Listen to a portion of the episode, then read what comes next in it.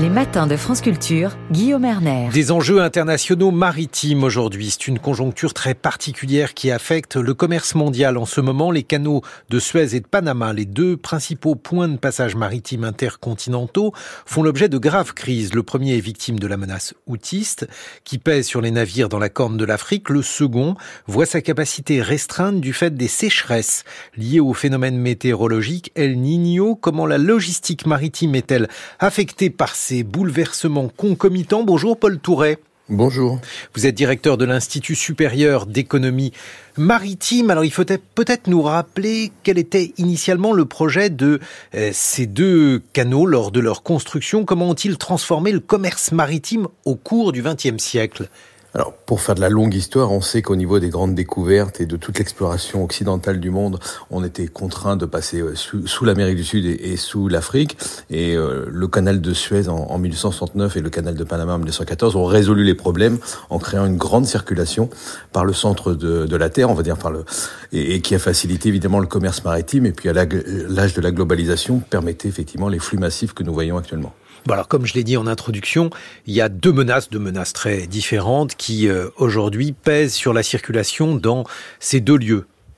Alors évidemment, ils sont très, très, différents, mais ils sont finalement très aussi marqués de notre époque. On a un phénomène El Niño euh, relativement très important sur sur le Pacifique, qui est en train de priver quasiment d'eau le nord de l'Amérique du Sud et l'Amérique centrale, et pose la question de technique de l'usage du canal de, de, Panama. Ça veut dire que le canal de Panama est, est en train de, de voir son niveau baisser? Alors en fait, le système, c'est comme tout canal euh, et tout échange, il y a des écluses. Il mhm. faut une, un réservoir d'eau qui est constitué d'un lac principal, le lac Gatoum, et d'un lac secondaire.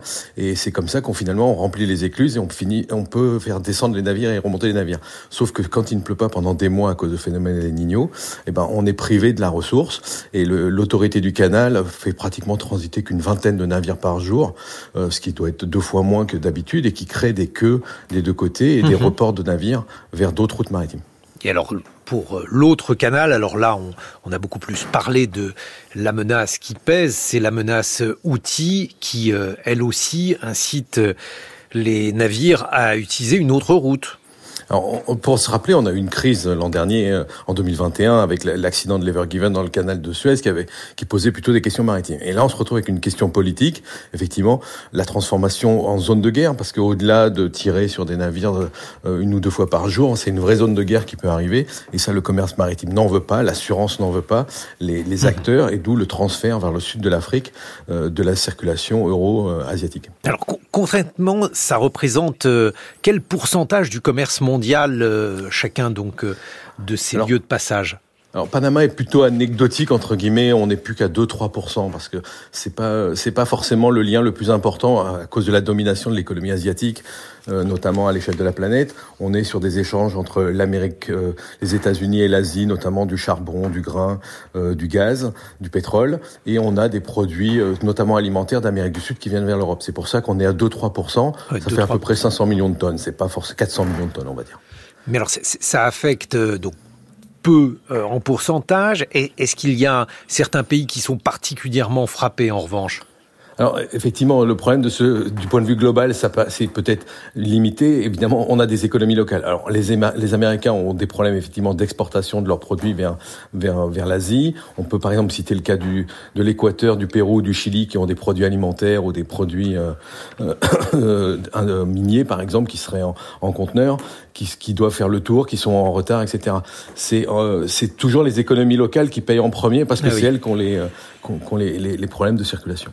Et alors, même chose euh, en quelque sorte pour euh, l'autre canal, autrement dit pour le canal de Suez. Alors là, en, en termes de pourcentage, on n'est pas du tout à 3%. Alors là, on est, plutôt dans les 10%.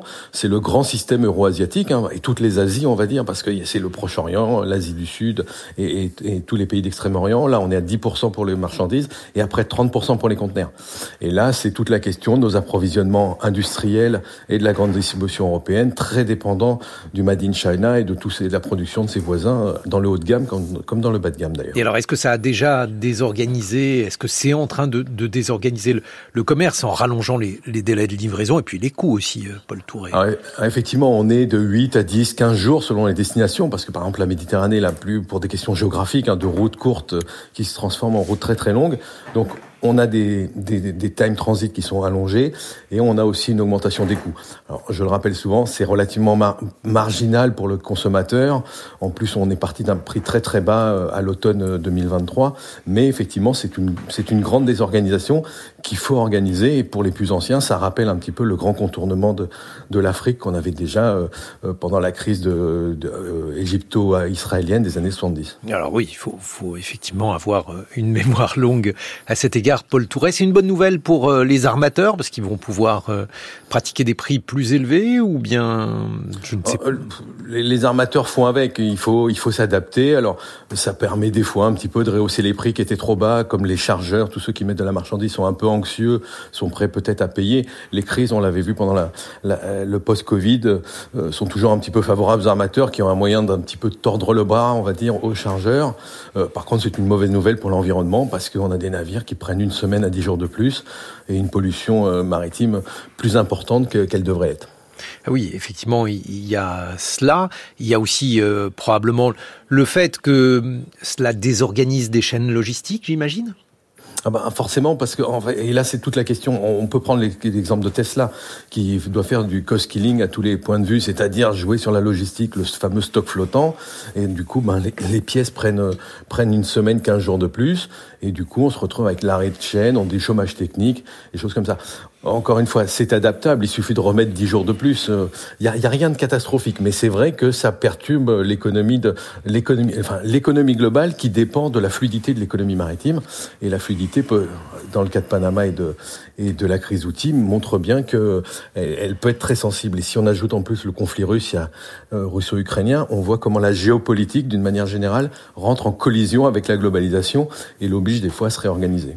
Et puis alors, il y a un autre aspect, là, ça rappelle euh, Panama quand on évoquait le fait que cela touche, euh, bien entendu, certaines régions durement, même si ça représente un pourcentage faible.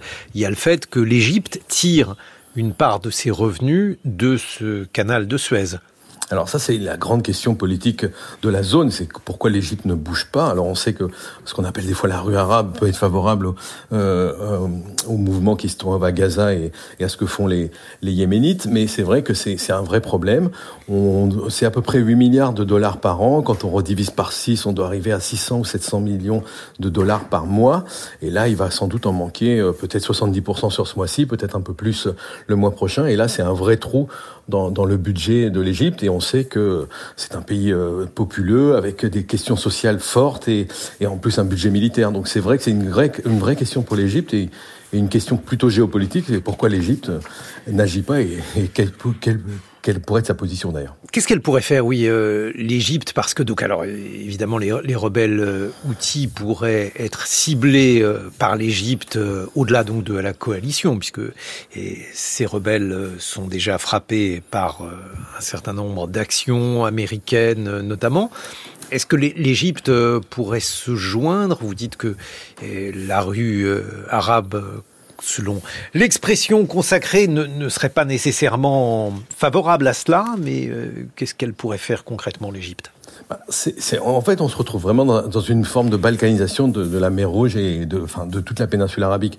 Derrière ce conflit, c'est difficile parce que l'Égypte, on sait bien les, rapports d'amitié ou d'hostilité qu'il peut y avoir avec l'Arabie Saoudite, les positions avec euh, l'Iran, et c'est pour ça que le, transport et la globalisation est un peu pris au piège de quelque chose qui la dépasse parce qu'il n'y a pratiquement pas de solution. Est-ce que l'Égypte pourrait intervenir ou pas?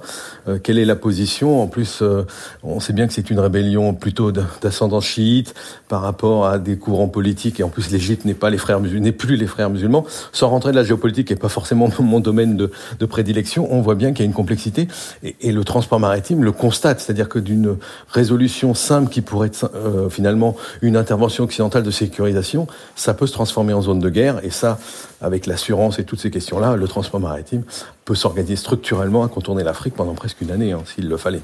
Bon, alors donc on a parlé des deux euh, lieux qui posent problème. Il y en a un troisième qui est à surveiller, c'est le détroit de Malacca. Euh, présentez-nous ce, ce détroit, Paul Touret, et euh, quelle est la menace qui pèse sur lui aujourd'hui? Alors, le détroit de Malacca, c'est un peu comme la Manche, pour, euh, c'est plus facile pour nous. C'est un très long détroit, en fait, le détroit de Malacca, c'est plutôt la Manche, et à la fin, il y a un, y a un pas de Calais qui s'appelle le détroit de Phillips, qui est en face de Singapour, qui est extrêmement étroit. Et là, chaque année, vous avez 90 000 navires dans les deux sens qui, qui circulent. Il y avait eu de la piraterie il y a une vingtaine d'années qui a été plutôt résolue. La question politique, c'est plutôt la Chine, euh, la, en mer de Chine méridionale, les questions géopolitiques de Taïwan.